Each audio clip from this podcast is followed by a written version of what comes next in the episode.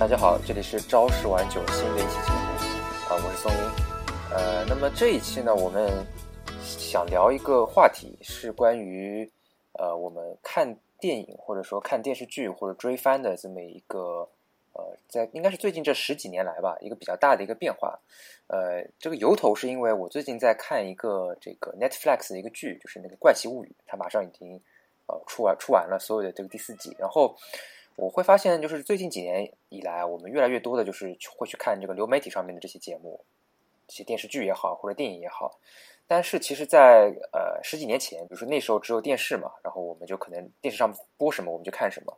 然后之后呢，可能会有一些路边的这种什么 DVD 啊，或者这个盗版的一些碟之类的。然后呢，再之后可能会慢慢网上有资源，我们可以下载。然后依依靠于这个字幕组的一些呃贡献，到后来可能有在线观看啊，然后流媒体啊，所以今天呢，我们就想主要聊一下，就是说这呃这一路啊十几年以来我们的一个呃行为上的一个大的变化，然后呢，可能这里边还会牵扯到一些具体的一些呃大家可能不知道的一些技术的一些发展啊，这是我们的一个主题。呃，那我觉得要不我们可以呃先框定一个范围吧，就是说。呃，从什么时候到什么时候？我觉得就是说，从一开始，呃，我记得应该是我小时候，就是电视里边就放那个动画片嘛，然后我们，然后我们就看，然后那个时候是，就是它电视应该是每应该是哎，应该是傍晚嘛，会放大概一个小时还是什么，然后你每天就必须得定时去那个时候看，然后那个你错过了就错过了。嗯，对，是的。就就就那个时候，其实就我刚刚应该还我应该是在读小学的时候，就是基本上每天都，比如说在五点半开始到七点之前，因为七点放新闻联播了嘛，然后就就就动画片就都会停掉，所以基本上就是会准时守在电视机前，然后去看各个台的一个动画片，嗯然后直到就我感觉好像到比如说小学快结束到初中的时候，就是那个时候会有一些。就是刚刚你说的到录播的形式，就是会有一些那种，嗯，一些磁带，然后你放在那儿，然后你就可以把电视录到你的那个磁带里面，然后又可以可以看一些重播，就到时候大概是这个样子的。但是反正我那时候家里没有这个设备，反正我那个时候就是也是小学嘛，那时候电视里边就是上海这边啊，有他那时候我比较喜欢看的就是奥特曼，然后就是还有什么什么是呃口袋妖怪，就宝可梦那时候放的比较多，还有什么。什么龙珠第一部就是那个小悟空的那个，还有一些别的吧，反正上海这边还放了挺多动漫。但那个时候就是我家没有那个重播的设备嘛，然后要么就电视台它自己如果不重播的话，然后你那期就永远看不到了。然后那个时候就是你没有的，就是你是被动选择嘛，他播什么你看什么，其实也是比较特别的经历啊。就就比如说很多时候那个它的那个顺序是是不一样的，就就比如说你可能是。你先看到了一个，比如《圣斗士》吧，你先看到了后面的某一个、某某几集的内容，然后后来，然后再后来，比如说你某一天突然在哪一个电视节目上面，哪一个卫视重播也好，或者怎么样，你又看到前面的那个内容，它都是反正都不连贯。但你那个时候就小嘛，我也不知道，反正你就是这，就是你的接受就是很很很被动，但也蛮蛮有意思的。然后我记得就是，哎，快小学到初中的时候吧，然后就那个时候是。那个外面可能就是学校外面，他有卖那种那种叫什么？动漫店还是什么，他就会卖一些那种呃 VCD、VC，那时候好像是 DVD 还是 VCD 啊，我我有点记不清楚了。啊。VCD 可能是一开始是 VCD，后来就会有 DVD，对，然后他就会卖那种那种主要是动动漫嘛，他的那个碟片。就基本上就是，比如说你什么《火影忍者》，它是什么几个呃一一集呃一个 DVD 里边几集好像放在一起，然后他然后他就卖，反正那时候不知道呀，那时候就是因为就是也没有什么，就网络也很慢嘛，那时候还是我家还没有宽带，我记得那时候还是拨号上网还是什么时候，然后然后就是你也就不知道这些东西，然后。你反正就是基本上通过那个来来接触，就看很多那种呃一些一些动漫啊这些东西，然后还有的就是再过一段时间就有那个卖那种电视剧的那种碟，就电影那种盗版碟，就是反正就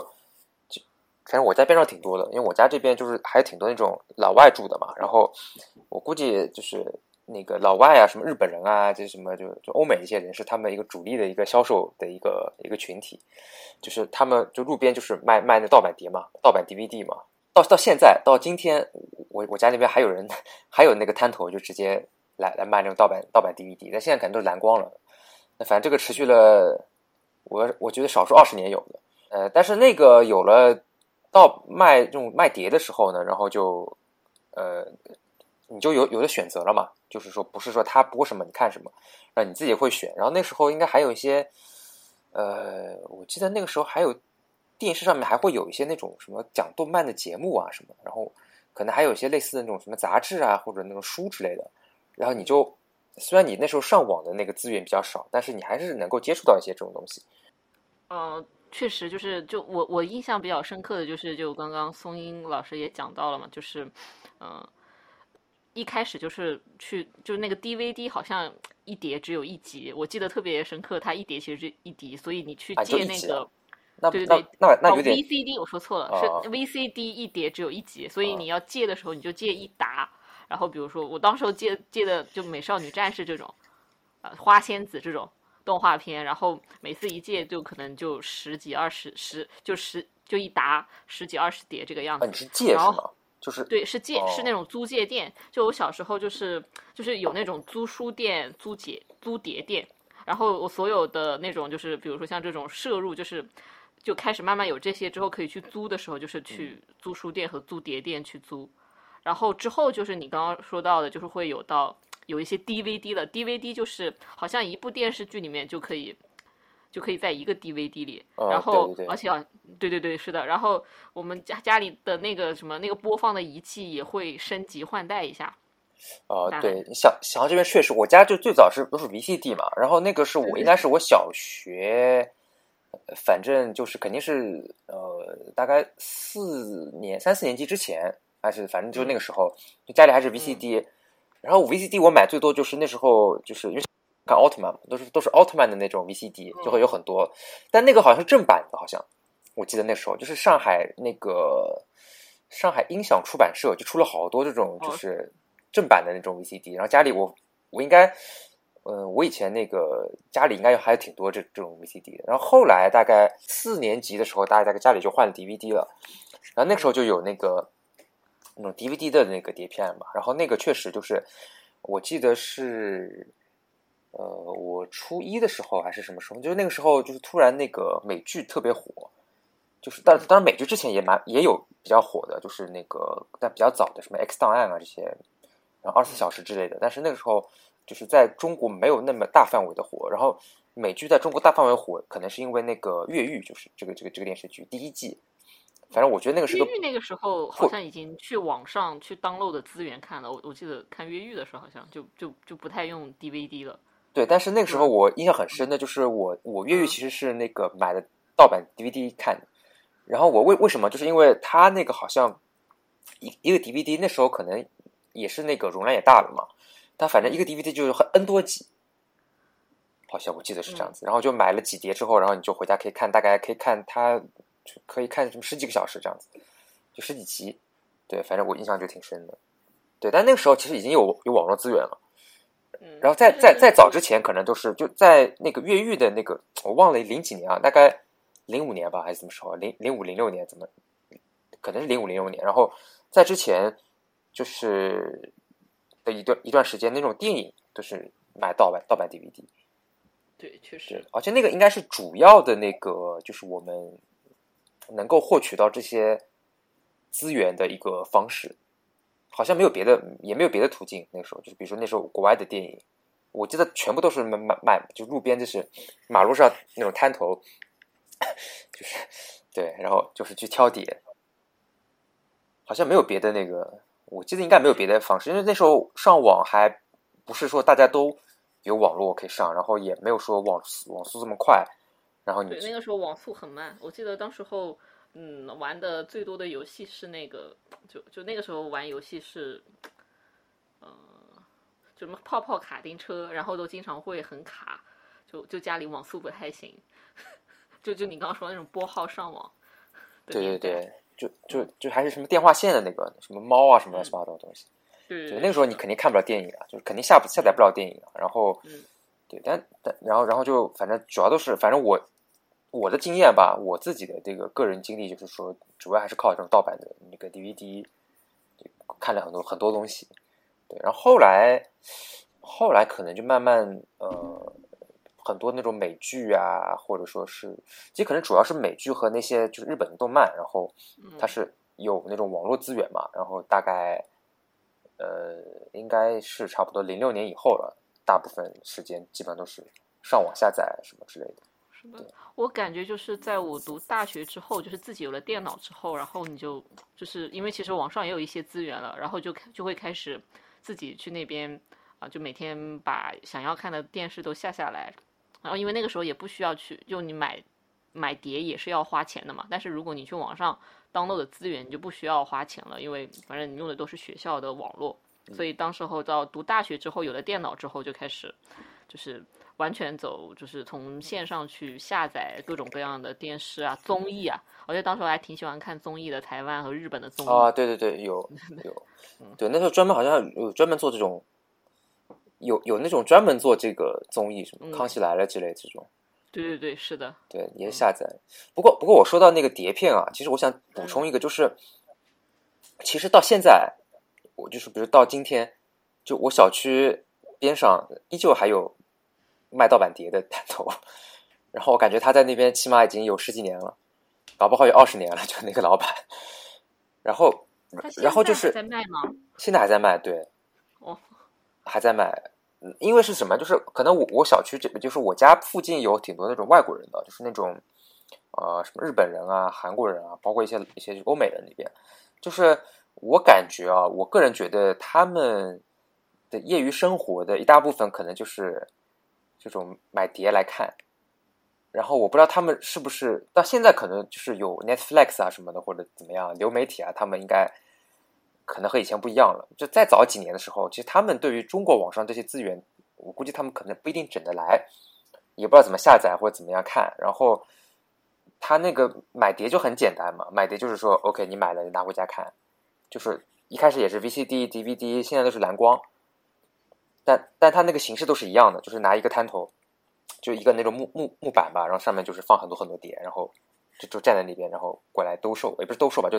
你跟他讲说 OK，我要什么要多少钱，但是我也不知道他们现在是卖多少钱一张盘，我不知道，以前好像是十块钱还是什么，我 DVD 的时时代啊，还是什么九九块多，有有点忘了。然后还有就是上海，我不知道就是嗯别的地方怎么样，就上海的话，就是它有那种。呃，也是卖那种 DVD 的碟卖 CD 和 DVD 的那种店，它是有门面的，就它不是那个摊头，它是有一个门面的，就是就他租了一个租了一个店面，都专门卖卖那个 CD 和 DVD，但是呢，就是我感觉他这个 DVD 应该都是盗版，为什么是盗版呢？因为我就是肯定那些电影啊或者电视剧是没有引进到中国的嘛，那我觉得他肯定是。肯定是盗版，他也不可能拿一个国外的一个什么正版过来过来卖，但是他就会把那个就是怎么说呢？就是你像路边摊卖的那个碟片，它就是它就是一个封面嘛，就一张纸或者是一个纸或者是一个纸片，对吧？然后里边是一个一张一张碟嘛，它是这样这个形式。然后它那个有店面的话，它就不一样。有店面的那个卖卖碟的那种店呢，它就是那种呃塑料盒。哎，我不知道你们有见有你们有没有见到过？就是那个塑料盒，然后它也是有包装的，然后还包装的还挺挺精美的，让你就是感觉好像还像个正版的样子，但是它其实是盗版。就像这种店其实也存活了很久，反正起码就是呃上海长宁区吧，我感觉至少存活到了疫情前啊，一直都有这种店。现在可能有很多倒闭了，因为 疫情关系，然后很多外国人可能跑路了，怎么样？也也蛮神奇的，就是。虽然其实大概十年前吧，就我们都应该不再买任何 DVD 了，基本都是上网看看资源。但是他们那种就是实体其实还是存在的，而且还还还还撑了比较久的时间。这个确实有点颠覆我的认知，我以为就是这种那种卖碟的，就是好像在读，就是可能在我读研究生的时候忘了。就差不多就已经消亡了。原来其实你身边还还是有的，只是受众就有可能也是那个信息不对称吧。就是其实最早也是信息不对称啊，我就我们没有别的途径嘛，你只能去买买他们那个嘛。我我我感觉有可能就是那些外国人啊，就是他他其实一直到几年前也是信息不对称，就是就是他他假设他不会中文。那其实其那其实他挺无聊的嘛，他他这个生活就就就他也不知道怎么搜这些。真的，我真的很诧异，就是你 你家附近竟然还有那个那个那个碟片店。对，但我家确实有，而且呃，就现在的话，好像那个实体店倒闭了，就是实体店因为它有房租嘛。然后我他原来其实那个有一个店，就大概前几年吧。还是新开的，关键是，你你知道吗？就是我我还一直都是我我有有时候路过还特别想进去看一下，因为其实我以前还挺喜欢逛这种店的嘛。就是其实我觉得啊，就是逛这种碟片店，包括那种唱片店。其实我今天还去了，我今天还去了一个唱片店，我今天买了一张黑胶店 黑胶唱片。就是我觉得它和那个书店有其实有个区别，就是书店的话你还能看一看，对吧？就是说。嗯，你除了看封面之外，你还能够大概看一看这个书的内容。内容对，但是你你看那个碟碟片店，其实或者唱片店，你你就你就纯粹就是看封面。嗯，哦，你你你说到说到这个，其实我也会去买碟片，就主要是我买的是日本那种，就是那种 CD 多啦嘛，就是他们有一些就是那种专门声优录的，然后这个确实一直是存在的，然后。就但这个是不是很很少很小众啊？就是对，就就是我感觉是很小众的东西了。就是就是它是会一直有，就是所以我感觉日本那边其实这种也还是个主流。哦，日本挺多的，因为日本他们那个实体实体的那个碟片也好，或者说是呃影视也好，或者唱片，其实一直都很一直都活得特别特别好，所以他们一直都一直都是能够有有有销量，然后就整个这个行业都比较保存的比较完善吧。嗯嗯，哎，但是就是回过头来，就是其实呃，以前反正我初中的时候，学校边上这种学校的边上一直都有那种就是卖卖碟的店嘛，就他可能也不一定是专门卖碟的店，他可能还卖一些卖一些什么文具啊，对吧？卖一些那个动漫周边，肯定是没有版权的，就是什么什么海报啊，什么那种什么小玩具啊，什么这种，我不知道你们那边有没有，反正我我这边一直有有挺多的。然后后来那个这些店好像也都倒闭了，我感觉，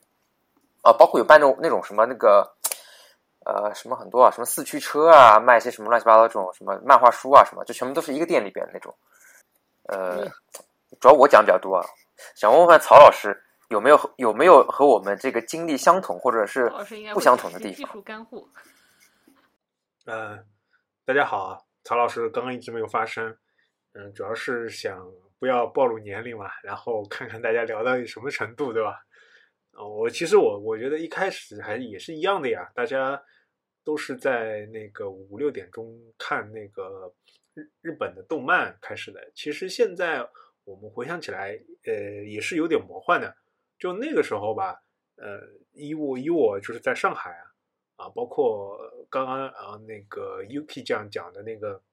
他们那边。好像都是的，就是大家竟然现在很难想象啊，竟然就是我们国内在五六点就这种亚黄金时代啊，吃饭的时候竟然是全面的开放，让大家是看那个国外的动画片。现在你们想想，是不是有点魔幻？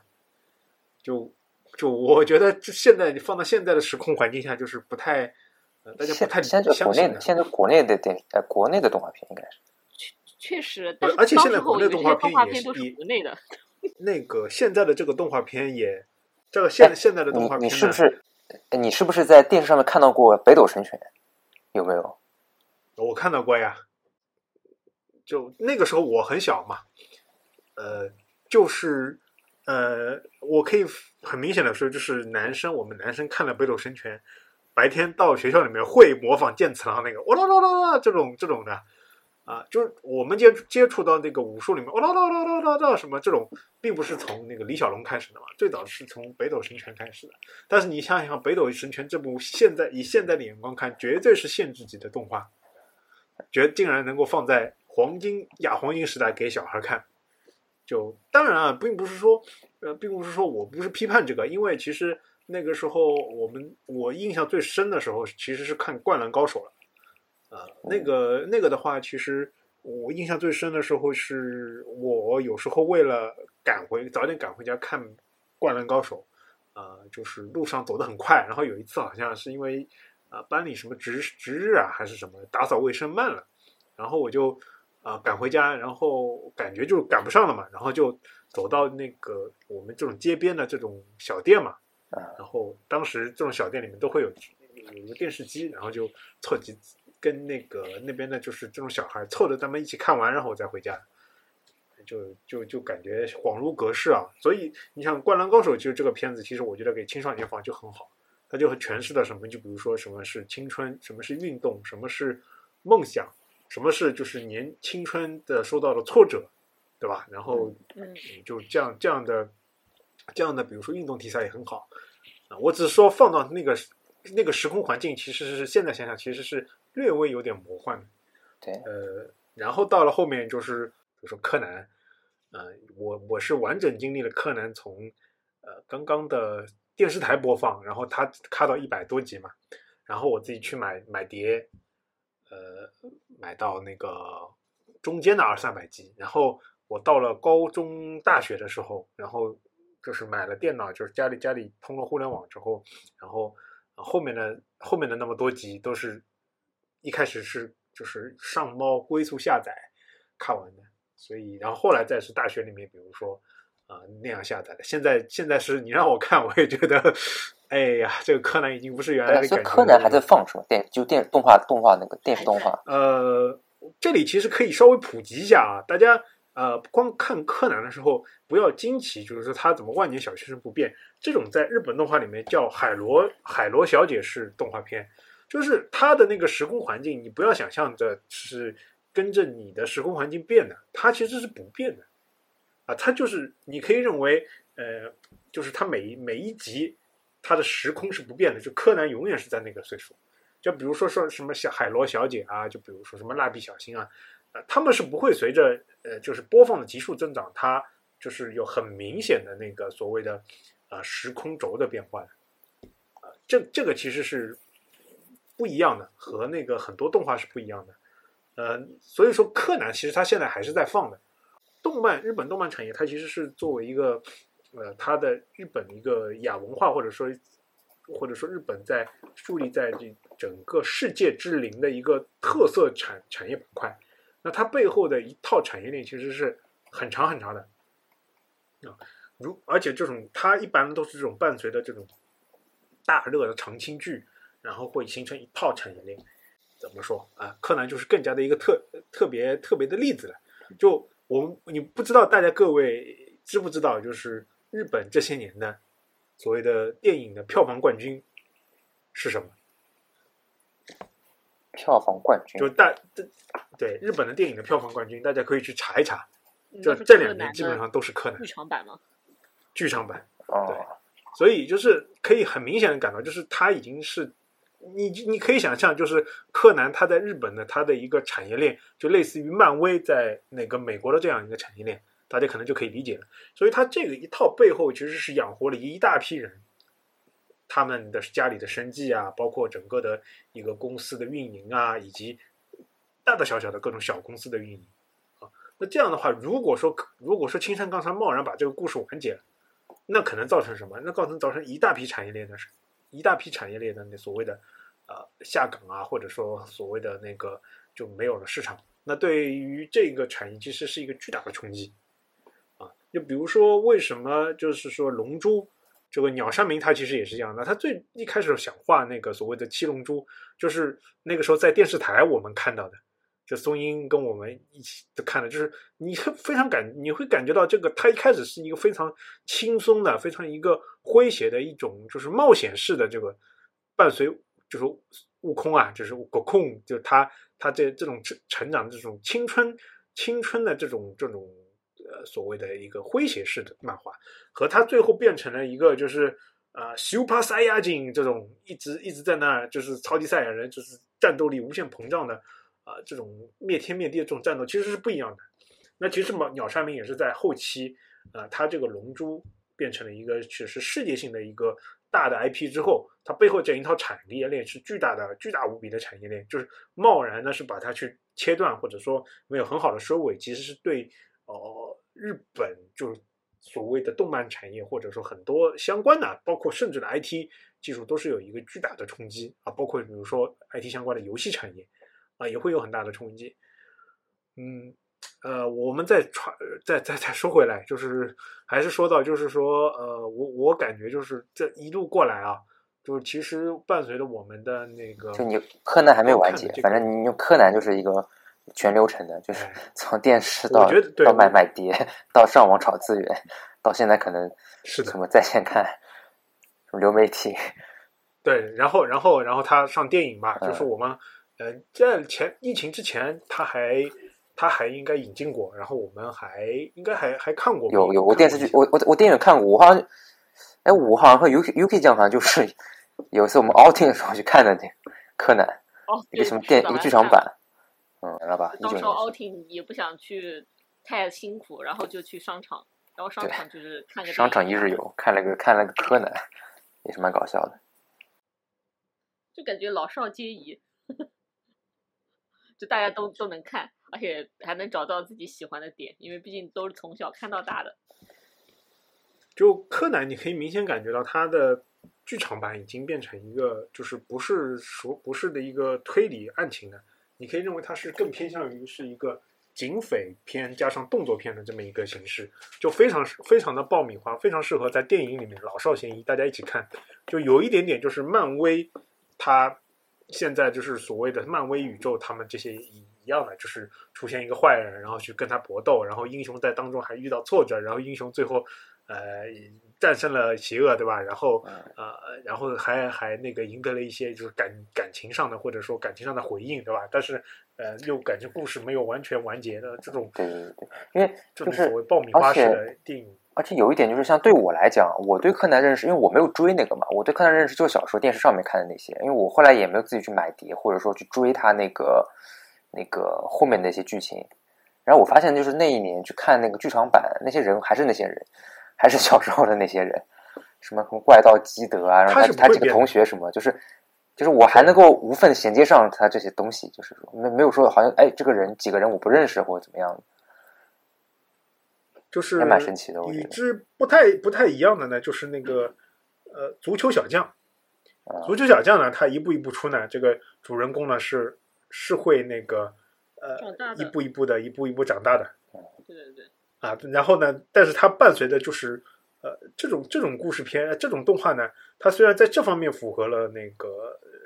实所谓的实际吧，但在另外一方面其实会会造成什么，比如说战斗力那个失常啊，什么这种各种各样的事情。最后比如说日本可以去干到干掉那个什么西班牙，什么什么进巴萨大空翼进巴萨这种情节都会有。啊，我们不说这个，我们说回来，其实呃，大家刚刚说了，其实是自己青春或者说呃从小时候到现在一个看剧的这么一个呃过程吧。回溯回溯的话，其实是也是，其实我们也是经历了一个呃所谓的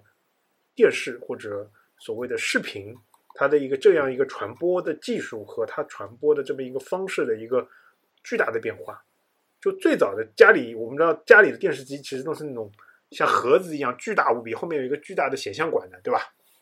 我相信大家家里第一台电视机应该都是这样的，不不会第一台电视就是这种液晶的很平就那个嘛，索尼嘛，大屁股的那种，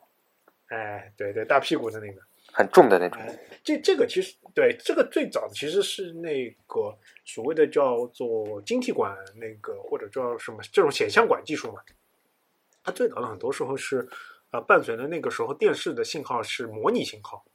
啊，不是现在的数字信号。我不知道大家对模拟信号、数字信号有没有一个了解或者体感或者什么感觉？呃，跟跟那个什么 AVI 什么有关系吗？还是没有没有关系？呃，没有没有太大关系。哦其实我给大家不是特别清楚。呃，稍微稍微科普一下，就是科普一下，或者带大家回忆一下自己的呃大学。如果没有学过信号课，我可以稍微给大家讲一下 就是这个信，它其实模拟信号其实是什么呢？就相当于那个呵呵 那个相当于是一种密码学啊。就是是把那个电磁信号啊，就是你把你的你把你的信号啊，所谓你要传传输的这个，比如说视频的这个信号，给它编码在一个电磁波的波动的这个频率变化里面。啊，然后然后再然后通过电台或者电视塔啊，就比如说东方明珠电视塔或者日本的那个那个什么电视塔啊，或者埃菲尔的那个塔，然后通过电视塔，然后发发到那个家里的那个电视机。啊，或者说后来有线电视的话呢，就是有线电视把这个电磁信号收过来，然后发送给那个电视机，然后电视机呢把那个波光的波动信号，然后再解码，解码出来那就把那把那把它那个那个变动的信号给拿出来。大家其实知道，信息信息这种东西其实是一种啊、那个所谓的变化才有信息啊，就是所谓的什么有这种熵的概这种概念啊，就是你比如说我给你传一个信号对吧，一个一直不变的，你就不不知道我讲什么，就我跟你我跟你比如说我跟你说个话，我就哔，你更不知道我讲什么对吧？只有我这样声音在这边不停的波动，你才知道我我在讲的一些废话啊？那这个这个信号，然后通过电视管，它把这个模拟信号给就是转化成就是电视的这种视频的一栏栏的才能看到的。就最早的其实是这种东西啊，所以才会有什么电视塔啊什么这种概念的东西出来啊。然后呢，这个呢就过渡到了那个视频信号啊，就做数字电视。数字电视其实什么，它就不发这种波动了。你反正大家都闭路电视了嘛，对吧？我就闭路电视，它其实传的就是啊所谓的光纤，或者说它传的就是这种电的信号嘛。那我直接就是传这种零一就可以了嘛。所以我把信号就放在这种零一的这个里面啊、用用一种数字形式的编码来传，这是一个巨大的突破。那这样这样传了之后，它其实导致了就是很多的技术上的变化，就是使得使得这种信号可以，就是你你传进来就是零一嘛，那我很很很快速的，或者说我很方便的，我就可以把你这个信号存放在哪里呢？就是你说的 VCD 里面。嗯啊，以前你记得吧？就是在在这之前，就刚刚 UK 这样讲的，就是那个呃家里要用那个录像带，录像带来录的。我可能可能宋英老师没有印象。就是又可以讲什么家里面是有 VHS 这个东西是吧？是什么？哎，对，VHS，那我是就是没有 VCR。属于不是不属于我的就时代。你们看，对，不是你们看那个日剧里面，嗯日剧里面那个日本有很多那个所谓的 otaku，所谓宅，他还会去就是定时的去录那个什么电视里面的这种节目。嗯你们肯定有看到，比如说柯南里面也有，什么各种各样的电视剧里面也有的。啊，这个东西其实就最早的其实就是可以把模拟信号存下来的，啊，这么一套技术。呃，就 VHS，你就是说，其实你刚刚提到，就 VHS 其实是当时在模拟这一段，就是或者说在那个录像带这个格式里面最大的一个所谓的信号的格式吧，就是当时是 JVC 啊、推出的，和它和那个索尼那个叫 Betamax，它另外一个标准就是都是录像带，但是他们录的格式不一样，然后他们是竞争的。然后之后呢，就因为因为数字电视了嘛，就回到了那个所谓的那个啊 VCD 啊 VCD 它的话其实就就已经是已经数字化了嘛，它其实就是把那个电视里面的所谓各种模拟信号的这种录下来。那但但是它其实录的那个呃分辨率其实是比电视里面是所谓的少一半的。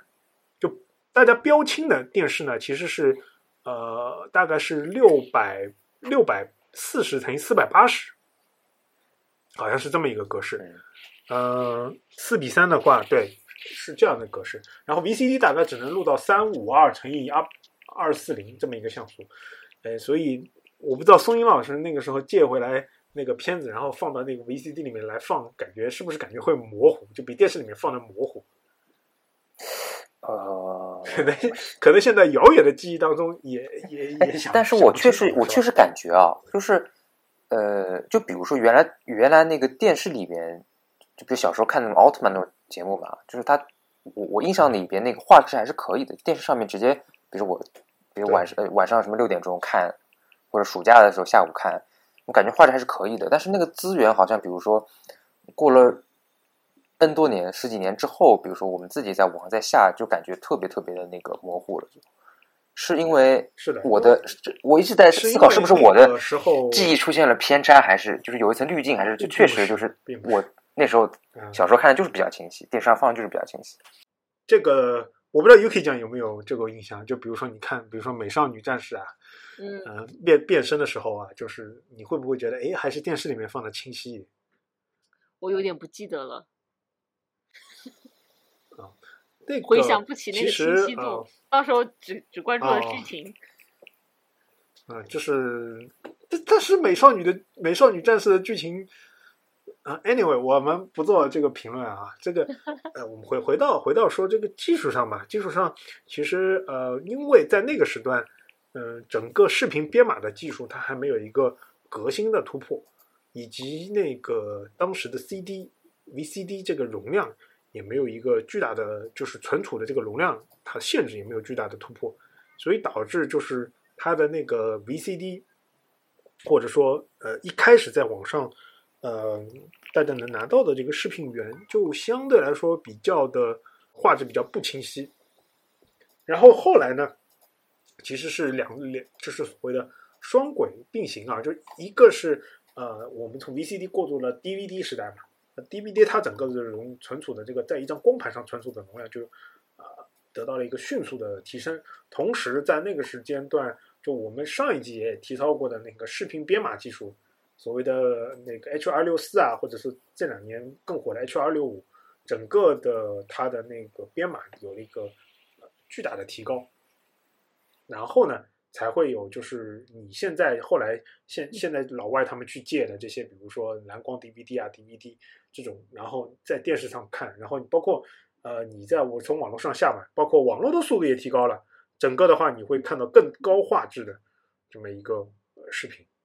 对，那对，确实，就比如说现在有些我看有些就是什么 UP 主啊，他们做一些什么古早的一些什么那种资源，呃，动画也好，或者说影视也好，其实他们那个还是挺挺清楚的，就画质还挺清楚，应该就是拿了那个，就可能不是原来那个早期什么 V VCD 那种翻录过来的，可能直接是那个是呃，就是你讲那个电视的那个源吧，那时候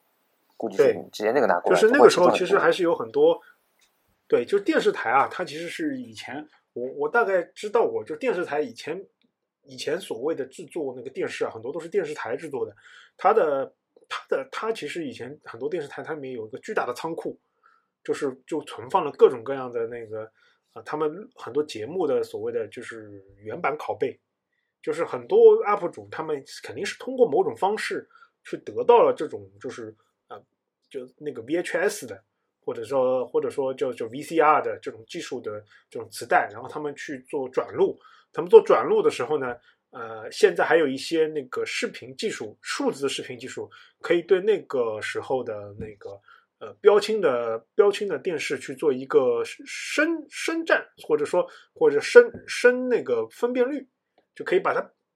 假的扩充成一个偏高清的这么一个圆。然后再放在那个现在的那个 B 站啊，或者说那个有抖音上，然后你你会去看，就感觉就是清晰了很多。就是现在的所谓的数字恢复技术啊，对对，你就让我想到有个特别有名的，就是有一个叫做 CC，就是标准收藏 Criteria Collection，就是他专门做那种呃全球这种呃经典电影的那个收藏，就是特别有名的一个，就他们专门做各种呃老老电影的那种修复。然后就出那个以前是 DVD，然后现在是那个蓝光，就他们就会好像就是做一些这种呃古早电影的画质的增强和修复之类的，就反正那个那个特别有名，就专门做电影的。对，这其实是一门生意。然后我大学在加拿大的时候读研究生时候的导师，他就是研究那个这方面的技术的，所以我个人其实，在研究生阶段也也也接触过相关的，就是包括我的第一篇论文也是讲怎么样用显卡来，就是 GPU 来去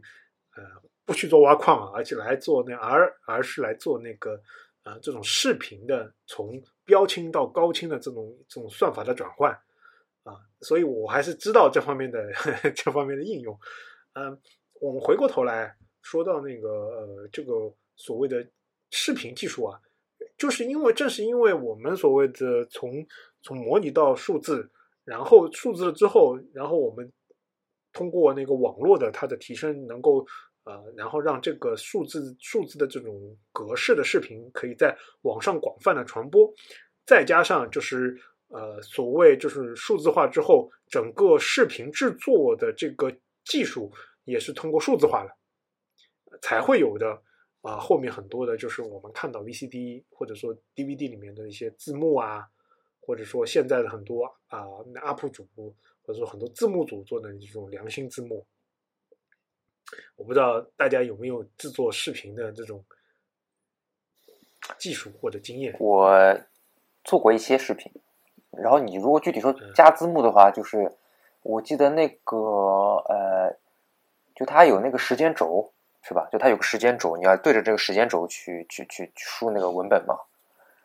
我觉得这是挺麻烦的，就是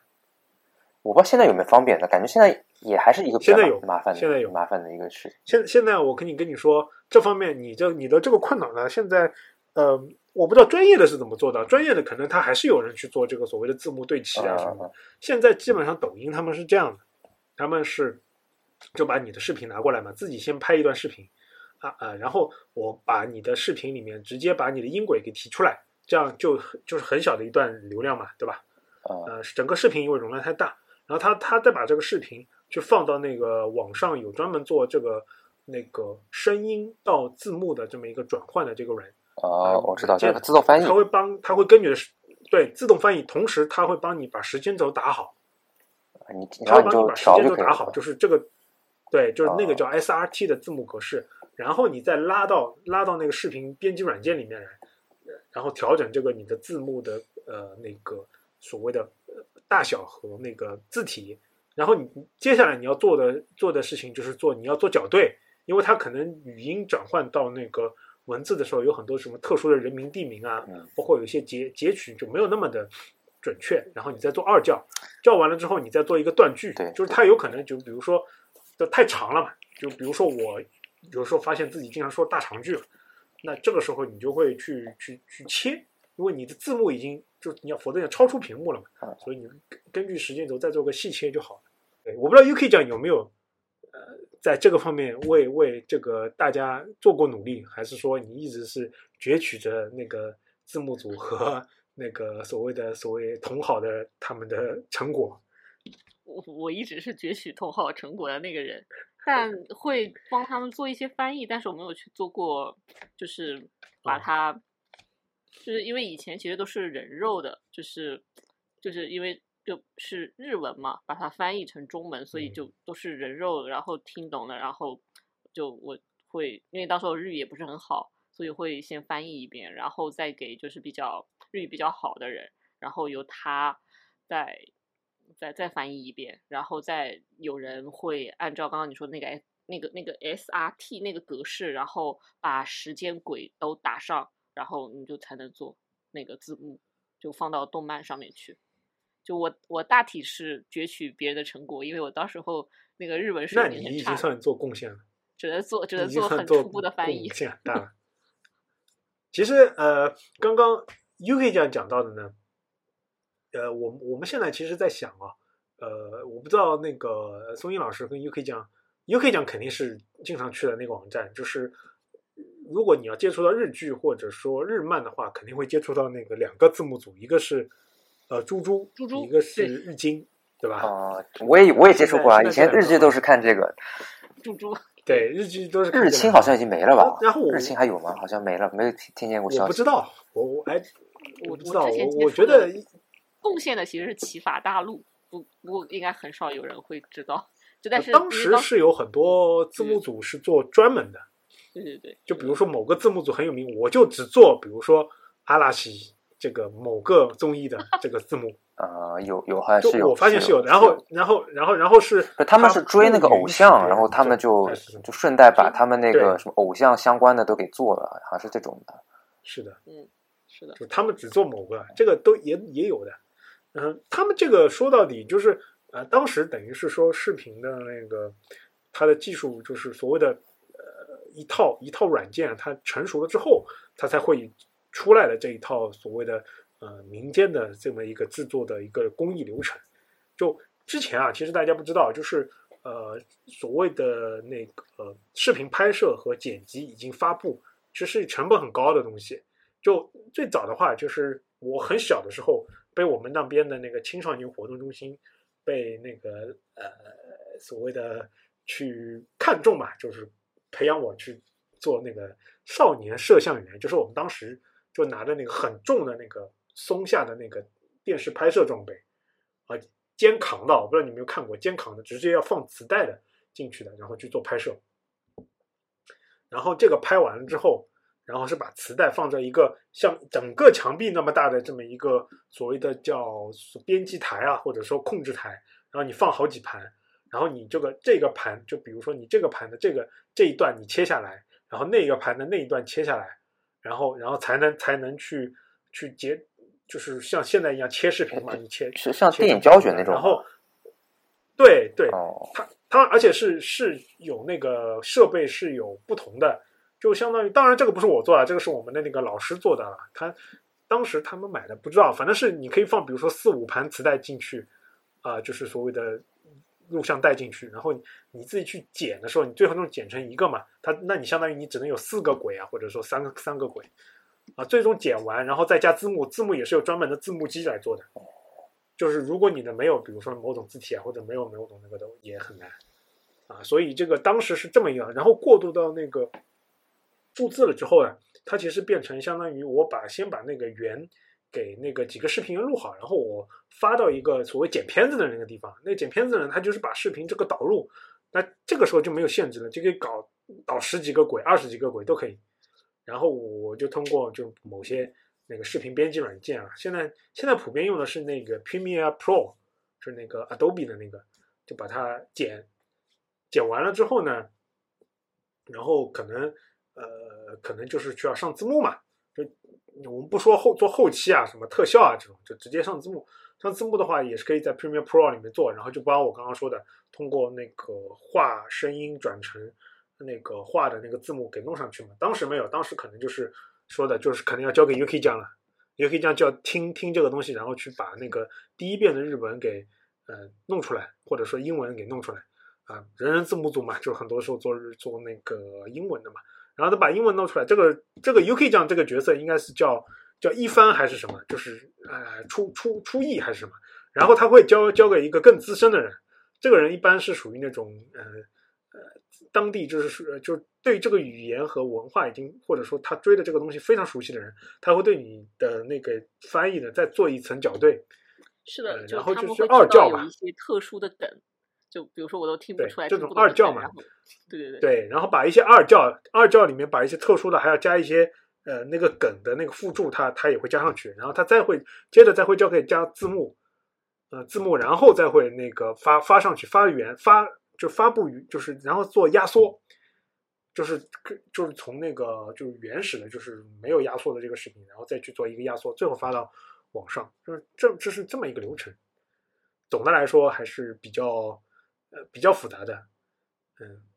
我所以说我们的这个节目嘛，其实给大家透露一点，就是我们其实也是一直在寻求转型，就一直我们 其实是想呃做成一一系列有一些视视频素材的，呃，但是呢就。也没有，也没有，因为因为做视频呢，相对来说，刚刚整个流程虽然说已经很简化了，但是还没有到完全那个就是非常像这个录音播客那么简单的地方，所以说我们还是会呃接着是看试试看吧。我们接下来会会有一两期可能尝试的放到那个某些视频网站上，包括 B 站啊，包括呃可能呃那个抖音啊，或者说一些其他的平台，然后看来看一下大家是不是有兴趣来看看啊，这个大家也敬请期待。然后我们一直也在鼓励那个松英老师出镜，因为我我我我们一直觉得松英老师，呃，长得很像那个王耀庆，嗯、所以所以大家如果以后有这是幸什么梗能够看到松英老师真人真人出相的话，其实也可以对比一下。呃，那个我们这个今天说了那么多啊，就是呃，其实有一个比较敏感的那个话题啊，其实没有聊，我不知道我们应该聊应不应该聊啊。其实如果大家觉得时间还 OK 的话，我们可以稍微的，我用三五分钟给大家讲讲一讲，就是色情行业或者说呃，就是就是所谓的所谓的这些呃那个地下灰色产业，对对于视频技术整个的发展，它是有巨大的贡献。嗯，大家不要把这个东西想的特别的，好像一不要想把这个东西想的特别的羞耻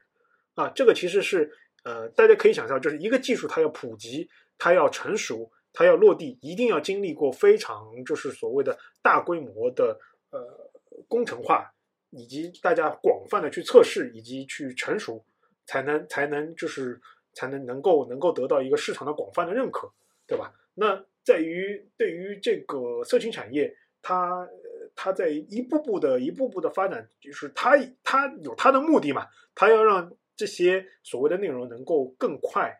更好，然后更普及的能够传播开来，所以说在视这个视频这个方面，它是有这个强需求的，也是一个非常强落地的场景。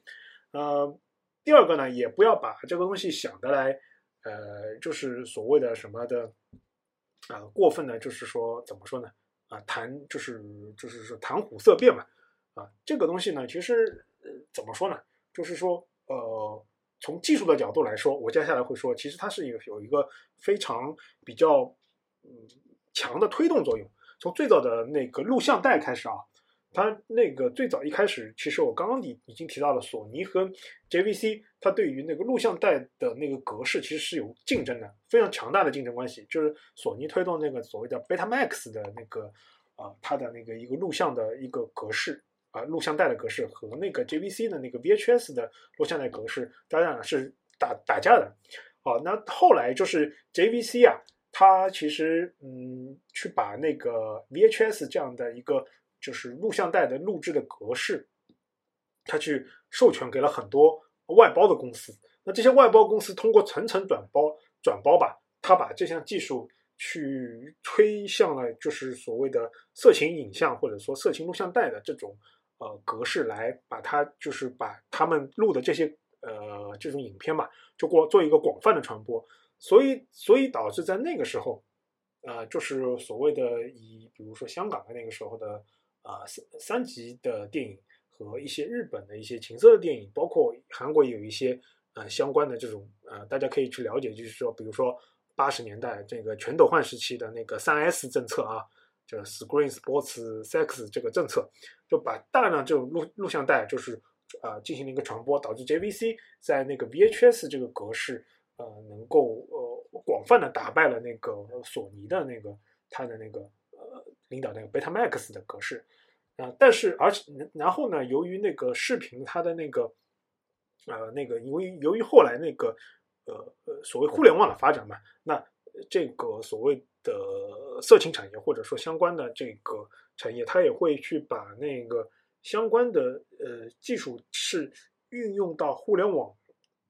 这一个网络进行传播的，它它有这个需求。所以说，当数字就是数字电视或者说数字视频这个技术成熟之后，它就会这个有强烈的那个呃诉求，去需要去对于那个压缩格式啊有一个。那个压缩比的强烈的提高，啊，那为什么呢？就是很很简单嘛，就比如说按照以前的那种啊所谓的压缩比，它很没有没有办法把一个很长时间的这么一个呃影像啊，它去那个去做一个通过网络，当时网络还是比较龟速的去做一个传播，所以它就要求你的压缩比非常高，那这样才会推动业界有很多呃相关的一些研究，就比如说 MPEG 一啊、MPEG 二、MPEG 三、MPEG 四。以及刚刚我们之前我们提到的 M RMVB 格式啊，类似很多的那种高压缩比的那个压缩的算法来出现啊，然后然后呢，就是说他们就会把就像刚刚 V 就之前我们讲的那个录像带一样的，他们会把他们的那个呃所谓的内容通过这样高压缩比的方式，然后通过在互联网上这样广泛的传播，嗯。这样呢，也其实也带动了什么呢？也带动了很多，就这些算法或者说这些压缩格式的这么一个成熟。就你没有经过广泛的测试，你是不会知道它在什么样的场景下。就比如说我那个呃测试的时候，我比如说就测一，比如说一部对吧，一部车从那个乡间开过，大家其实呃去看很多算法，它都都会有一些比较优优，就比较那个所谓的就是呃。理想的场景来测，那真的到了就是说那个产业产业化呢，就会面临各样各种各样的问题。那如果说呃嗯没有色情产业的推动，那一般的电视台它是没有这个动力说我要把我的这个影像啊什么变成这个那个视频啊传播开来的，就不会给你测试。你这个算法永远不知道你自己是这个怎么提高，你的问题在哪里。对吧？那只有像这种色情产业，它这样的推动，才会给了这些这种算法、这种技术啊，一个很大的一个所谓纠错啊，或者说推动的作用。然后就到了，就是说他们不满足于在那个网络进行传播这样的视频，就是你还要 download 下来，对吧？才能看。他们他们还对那个这方面有一个更大的需求，是我能不能边下载边看啊？这样其实他们就推动了那个视频缓冲的这个技术，这个协议的这个成熟。就我们现在所谓看到的各，包无论是 Netflix，也无论是这种啊迪士尼加，或者说啊国内的爱优腾、B 站，呃，就是视视频在线缓冲技术，其实都是来源于一些最早的那些协议，而最早那些协议其实也是受了呃所谓的这些这些产业的他们一个推动吧啊，然后然后才会有就是说呃怎么样在这种高压作弊这个情况下，然后能能有这个就是边看。啊，边播啊边下载的这么一套技术啊，然后才会有现在的所谓的在线看那个电影或者缓直接直接看电影的这种电视的这种技术啊，就去因为其实你作为一个电视台或者说是作为一个呃强的这种传媒机构来说啊。大家呃不知道有没有有有没有接触过？就是它最早肯定是是是有自己是有一个很强的所谓的官方啊，或者说传媒的这么一个感觉的。它其实是没有动力推动就是互联网这种呃所谓的普及啊、平民化的这种技术的啊。只有说有相关的产业的带动啊，才会才会有到技术的普及，以及我们其实说说到的这一两年或者是前一两年非常火的 VR 技术。其实这里面也会有很多闪烁的这个所谓的那个呃，我们刚刚提到的色情产业的那个身影，以及另外一块所谓就是那个人工智能方面，在视频和图像技术为什么会有非常大的提高，对吧？和这种这种所谓的那个 deep fake 啊，就是换脸技术啊，它在于就是对于就是。呃，所谓的这这次方面产业，它的强诉求是有关系的，才会导致它异常强大的成熟。我并不是说在为这个产业做辩护啊，我觉得这个产业在中国肯定是违法的啊。我们强，我是非常啊非常怎么说呢？强烈的强烈的，就是说大家不要听了我们的讲解就觉得啊这个产业很产业很好，这个产业肯定是非常的啊罪恶的。但是我只是说阐述说呃这个产业。对于视频的发展，它其实是有一个巨大的，就是在后面推的这么一个呃关系的。其实，其实我也我也在想，就是说，就是现在就大家这个，就刚刚你也提到 VR 嘛，就现现在我们的这个看影视的这个形式，就是比如说之前还有很多人在讨论，就是说那个 Netflix 他们那些电影，就之前有一个比较大的一个争议，就是说前几年那个戛纳它有那个。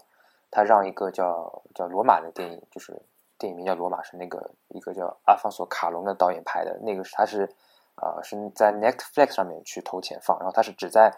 呃他应该是 Netflix 然后去去那个去去播放的。然后大家就有争议说，你这样的电影能不能就是入围那种传统的电影节？你是一个流媒体的电影，然后你可能就你的目的也不是说在电影院去放，然后就有争议嘛，就说类似。呃，类似像这种在线看的，到底算不算是他们真正意义上的电影，就会有这样一个争议。那我在想说，之后比如说你有了 VR，或者有些可能现在还想不到的技术，是不是说现在这种在线看电影都会有新的形式？然后你之后可能就有各种更多的讨论了吧？那不过就是我我之前看到有个图片，就是说那个。呃，Netflix 它有一个广告，可能就是就是在那个一个可能是美国哪一个高速上面，它有个广告牌，一个 billboard，他就说说比如他说那个 Netflix 一开也是从 DVD 开始的，就是他的意思就是说，就 Netflix 现在你看它是最大的流媒体，对吧？就是最最就最最 top 的，它其实一开始是做 DVD 租赁的这么一个公司，哎，这个变化还是是是蛮是蛮快的，也不知道再过几年整个这个情况会不会又又有大变化，可能。就比如说你有 VR 之后，是不是大家我甚至都就你是不是可以直接参与在里边的？就是大家就是对吧？你不一定就是光看了，可能你可能变成那种游戏啊，各种啊，然后你就什么元宇宙啊什么这种，全全部全部全部进来了。对，我觉得再再过再过个几年吧，这方面的技术肯定会有呃更进一步的提高啊。其实我也是希望就是呃更多的这方面的需求和应用场景啊会落地。咱们也是希望就是有更多更多丰富的这种技术，能够让我们就是所谓看视频啊，或者说休闲娱乐的这方面的能够更加的体验好，对吧？那今天呢，我们的节目就到这边，也跟大家聊了很久。然后，呃，我最后我们想说，就是我最后播出来的时候呢，不知道啊，我们整个的时长和包括需要剪的那个是不是很多啊？因为我们刚刚也是聊了一些呃很很那个怎么很复杂的话题吧。啊，最后非常感谢大家的收听，我们也会尽快的啊想办法，然后看看怎么样能大家。用更多的这种方式来跟大家分享我们的知识和我们的一些想法吧。今天节目就到这边，嗯，非常感谢大家的收听，拜拜，拜拜。